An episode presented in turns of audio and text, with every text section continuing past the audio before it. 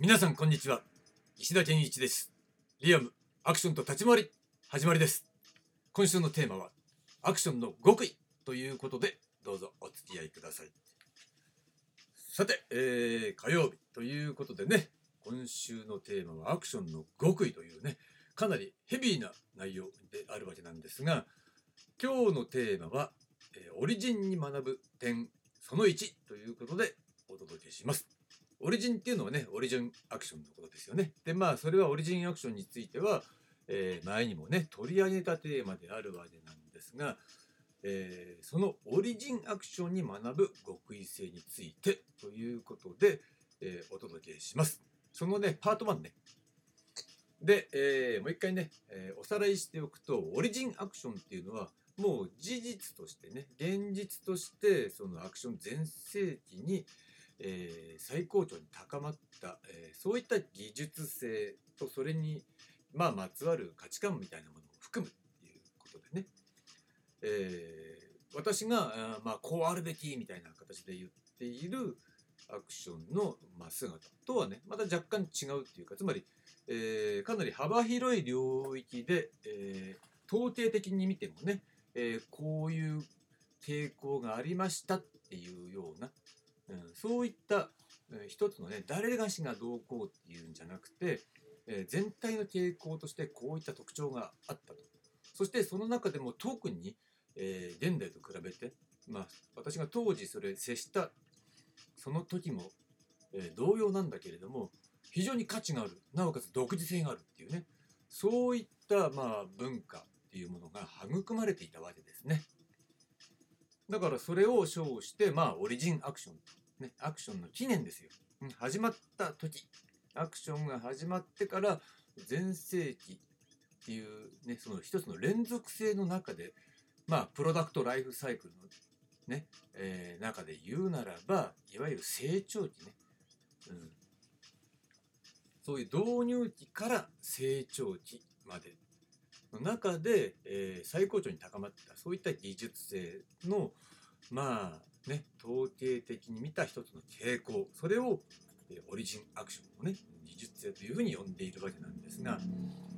まあ、じゃあ最初からね、ちょっと飛ばしていきますよ。えー、じゃあ一言で言うと何っていうことになるわけなんですが、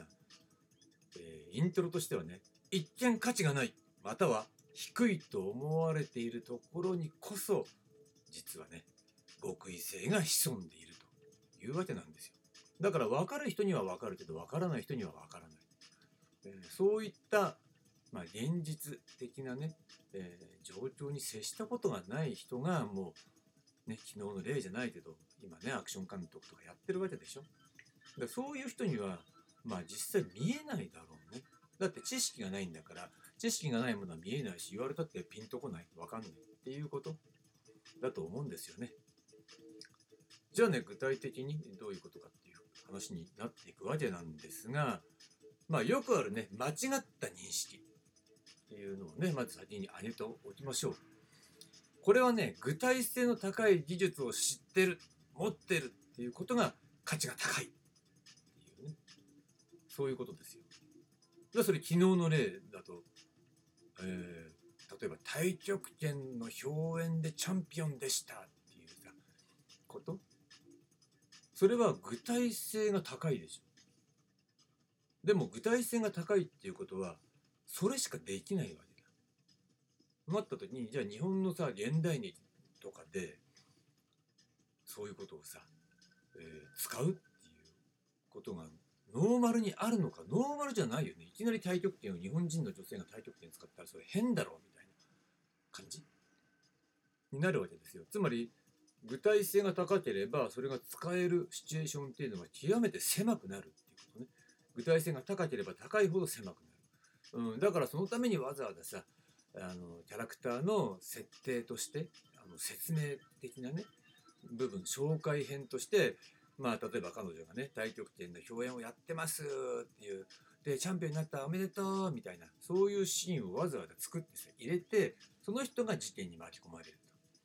で、まあ、太極拳を使って事件を解決するみたいなさ。まあ、それよくあるパターンだよね。それ実際にそういうことやってるかどうか知りませんよ。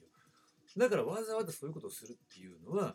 ね、そういう具体性が高いとそれしか使えないからいきなり太極拳使ったらそれ不自然だよみたいな日本人がねっていうような例ですよね。だからそれしか使えないからうん。それはアクションの極意ってあるわけないじゃん。どんなに達人でもねっていうことになるわけなんですよ。でじゃあどういうことってなるわけなんだけどその具体的なさ技術具体性が高いっていうこと。うん。だけどそれは、えー裏を返すとなんか一見すごそうに見えるわけだ、うん、だけど、現実はそれしかできないんだけれども仮に主役クラスで入ったらさ逆にその人が何か特特技を持っているから、えーそれに合わせてね役を作りましょうっていう形になるから、えー許されているだけなんですよって。それと技術性とは関係ないんですよっていうこと。でまあその昨日の例のね延長で言うとあったよね。そのボクシングをなぜか習っちゃった。っていうこと。ボクシングを習っちゃったっていうことの意味は。それは具体性が高すぎて現代日で太極拳使えないから、うん、じゃあ現代日で使える動き何かなって言ったらボクシングっていうふうに思ったんだろうね。うん、それはあまり、えー大きい、えー太極拳ほどその決まった形を持たないから。っていうこと。まあそれが彼女なりの理解。現代何都市格闘は泥臭いもんだみたいなことの彼女なりの理解解釈ってことになるんだろうけどね。うん、でもそれの根っこにあるのは具体性が高い技術を持ってるからだからこの具体的な方向に行っちゃうでしょボクシングとかパルクールとかね。まあそれやったってそれしかできねえんだっていうようなことがまあ、えー正しいことだっていうふうに思ってしまうっていうこと。だその反面アクションの本質とはっていうことが言えてない、ね、伝えられていないっていうことにもなるわけです。じゃあこのねここで私が、えー皆さんにねお伝えしましょうということになるんですがこれはね前も話しましたよ。つまりアクションの本質とは抽象性が高い技術なのね。だからこそ表現の要求に応じて、ね、そこに抽象度を合わせることで対応が可能になる。だからこれこそが極意性の一つなんですね。わかる？だから太極点ができるとかさ〇〇ができるっていうことじゃないんだよ。その根っこの部分でアクションの抽象度の高い技術性を持ってるから、えーじゃあ太極拳で映画作りましょうってなった時にそこに合わせて太極拳でこういうもんなのねっていう形で太極拳の動きを使いながら立ち回りを作れば作って表現すればいいわけだ。ね、全ての人がねつまり主演俳優だけではなくて立師だろうが何だろうがみんながそういう技術を持ってたら、うん、太極拳できる、うん、だからなんだよっていうことになるわけね。うん、でやりたいんだったらじゃあそうすればいいじゃん。でも太極拳の動きの表現の動きで立ち回り作れねえから。ということだってそれドラマに合わせてさ振り付けを構築していくっていうわけでさ前も話したと思うんだけどその友達が立ち回りやりたいっていうからさちょっとやらせたらさここでえ後方になんか技出してって言ったらそんな技はないっていうね中国武術にないって言われちゃってまあそうですかで終わっちゃったっていうね例を紹介しましたよね。うん、だからそういうもんなんだ。いやでもそうじゃなくてだからドラマに合わせてつまり例えばさ相手が自分の技を避けましたみたいな。自分の技が避けられました。そうなった時に、ね、背中を敵に見せるような状況になってしまった。でそこに背中に攻撃を加えようとしているところにその、ね、意表をついて、えー背面に技を出すっていうこと。それ自体がドラマでしょ、うん、だからそこを、えー既存の技にこだわってしまってできないわけ、うん、それがドラマに沿って動作を当てはめていく作っていくっていうことの意味合いなんだけど、まあ、それが分かってないんだな、まあ、しょうがないね素人だからね。だけどそこをビシッとこう伝えられないとまずいだろうということで未知の表現に対応する受動的対応力が本質なんですよ、うん、だからこれができるじゃないの実はね。一見これができますよっていうさそのまあよくあるよね。アメリカンサクセスストーリーみたいな形でプロデューサーの前で俺はこれができるってアプローチをババババってアピールしてで面白いからじゃあ使ってやろうみたいなね。あるけどまあ実際は日本型のアクションの本質ってそういうところにはないんだ。ね。未知の表現に対する自動的対応力が本質。で、そこから作っていくわけだからさ。で、えー、それすなわち身体能力の高さということで、前取り上げたね、機動性ですよね。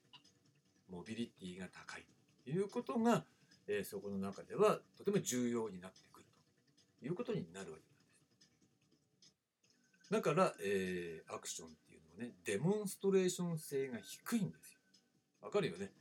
それ何かやってくださいって言った時に、ね、アクションは全く経験なくても、武術やってたら、じゃあ型やりますって言って、型パパパってやって、あ、すげえ、こいつはすげえ。よし、こいつは使えるって思うと思うのね。うん、だけど実際は使えませんよ。うん、使えるっていう条件があるとしたら、